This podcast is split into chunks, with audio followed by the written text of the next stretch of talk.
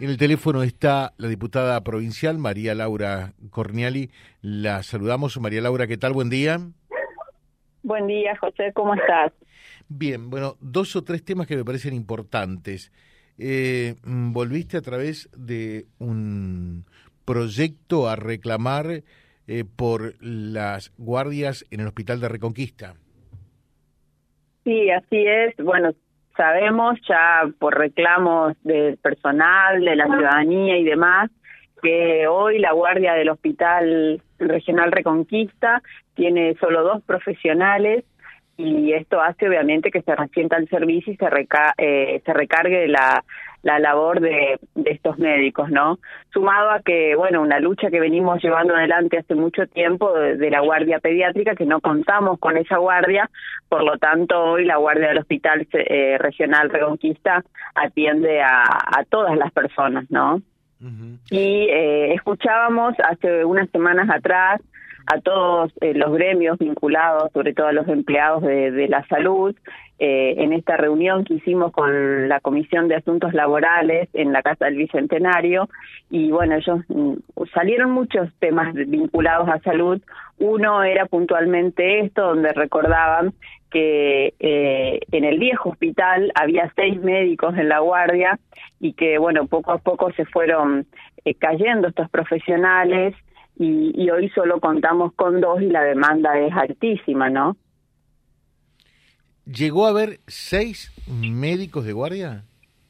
Esto es lo que manifestaron, eh, no recuerdo quién lo quién lo, lo dijo en una en una reunión y, y bueno que hoy solo solamente contamos con dos, así que esperemos que se pueda regularizar esta situación porque la verdad que es un reclamo no solo de la ciudadanía, sino también de los propios trabajadores. Eh, a esta altura de las circunstancias, con la envergadura, por, por el tercer nivel que posee, por el nivel de complejidad, pero también es cierto porque, eh, lógicamente, la población va eh, creciendo, dos médicos daría la impresión que resultan insuficientes, ¿no? Sí, sí, sí, sobre todo en algunos momentos claves, te diría, como sobre todo los fines de semana, ¿no? Es cierto. Eh, otro tema, eh, edificio de la escuela 588, allí en lo que conocemos como Barrio San Jerónimo o Barrio Hospital, efectivamente. Eh, también se presentó un proyecto al respecto. Sí, este en la última sesión de la semana pasada se adjuntó también con, con un proyecto de la diputada Granata y fue aprobado en el recinto. Eh, tomábamos conocimiento también de que la escuela, eh, esta escuela, la 588 de Barrio San Jerónimo, se encontraba en malas condiciones y que venían hace varios años con expedientes dentro del Ministerio de Educación que, que obviamente no tenían una respuesta favorable y hacía que el deterioro de la escuela se vaya agravando cada vez más, ¿no? Quizá en el tiempo de pandemia uno no dimensionó todo esto porque, bueno, la verdad que uno los docentes, los niños, la comunidad educativa eh, asistía muy poco a la escuela, pero eh, con esta vuelta a clases hizo que no solo en esta escuela puntualmente, sino que en muchas otras del norte santafesino y también de la provincia de Santa Fe, porque escuchamos los reclamos en cada una de las sesiones por las condiciones y las mejoras edilicias de, distintos, de distintas instituciones educativas del resto de la provincia de Santa Fe, se hizo todo un poco más visible.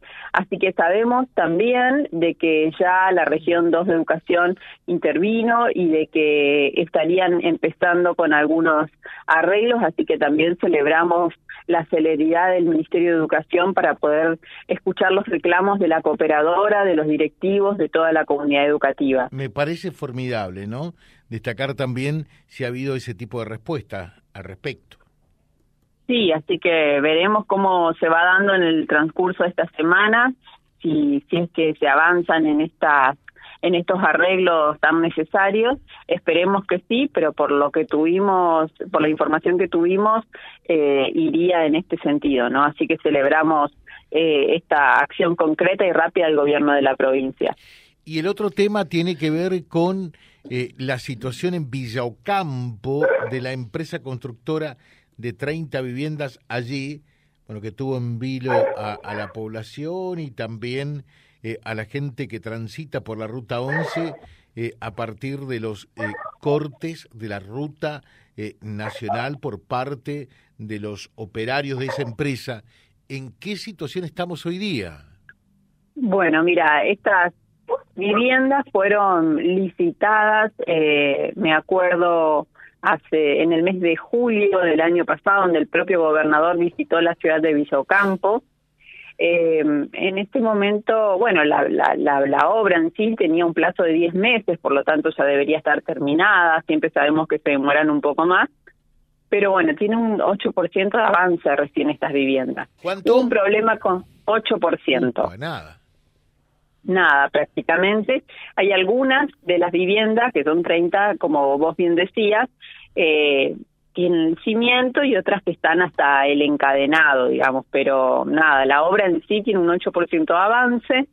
Eh, sabemos que el gobierno de la provincia viene trabajando para tratar de solucionar esto. Nosotros puntualmente presentamos un proyecto en la legislatura pidiéndole al Ministerio de infraestructura o a quien corresponda, a dirección de vivienda, de que solucione lo, lo, más pronto posible esta situación, no solo porque necesitamos las viviendas, que es una demanda de, de toda nuestra provincia, de nuestro norte en particular, sino también por la situación de los trabajadores que hace aproximadamente un mes quizá eh, han recibido el telegrama de despido y habían quedado quedado la empresa deudándoles eh, dos meses de, de su salario. La última comunicación que tuve con eh, el director de vivienda de la provincia, con el señor Ragali, fue la semana pasada, que él me manifestaba de que la situación con los trabajadores habría estado no solucionada, pero sí que a través del Ministerio de Desarrollo Social le habían eh, realizado un depósito de una ayuda social, digamos, para poder eh, subsistir en estos en estos días hasta que se solucione eh, el conflicto con la empresa y que em, en, en, el día de ayer y en el día de hoy iban a estar manteniendo reuniones con dos empresas interesadas en poder eh, continuar, retomar esa obra sin la necesidad de llamar a licitación nuevamente, que es un proceso más largo, sino que lo que se estaba buscando era que la empresa de Pedro Martínez, que es la que había sido eh, eh, la que había tenido la adjudicación de la obra, ceda eh, esta obra a otras empresas, que habría una acá del norte santafesino y otra de la capital provincial interesadas, y bueno, pero obviamente tendrían tenían con el gobierno de la provincia largas charlas por delante para poder ver el tema eh, presupuestario y de números, ¿no? Así que ojalá que esto se pueda solucionar eh, rápidamente, no solo por, para garantizar el trabajo a estas 17 familias, 19 en realidad con, con los dos serenos que tenía la obra, sino también para poder ver eh, estas 30 viviendas y que sea también una una realidad para muchas familias que hoy necesitan eh, un hogar propio. Bueno, quedamos al aguardo, al pendiente de novedades al respecto. Ojalá que esto se pueda reanudar tan pronto sea posible, ¿no? Efectivamente, porque es un beneficio a dos puntas. Exactamente, ojalá que sí. Habíamos quedado con el director de vivienda en volver a charlar esta semana eh, para ver cómo avanzaban las gestiones eh, desde el ministerio y desde la dirección para solucionar este inconveniente, así que lo, es un caso que lo estamos siguiendo bien de cerca. Muchas gracias, eh, diputada, que tenga un buen día. Gracias, José. Un saludo a todo tu equipo y a tu audiencia. Muchas gracias. La diputada provincial María Laura Corniali eh, charlando con nosotros de algunos temas eh, presentados en la legislatura. Vía Libre, siempre arriba y adelante. Vialibre.ar, nuestra página en la web, a solo un clic de distancia. www.vialibre.ar. Vialibre.ar. Vía Libre, siempre en positivo.